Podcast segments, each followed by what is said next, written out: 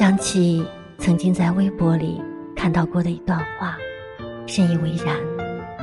以前总以为，爱的人就是合适的人，就算不合适，磨合磨合也就合适了。然而磨合的伤痕累累，别扭的地方仍然太多，这才醒悟过来，爱不一定合适，合适的人爱起来根本不会。身是伤。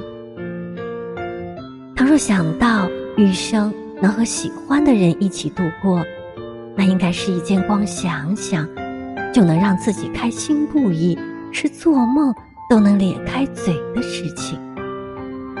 所以，你爱的那个人，也不应该是令你患得患失、惶惶不可终日，更不要说让你成天以泪洗面的人。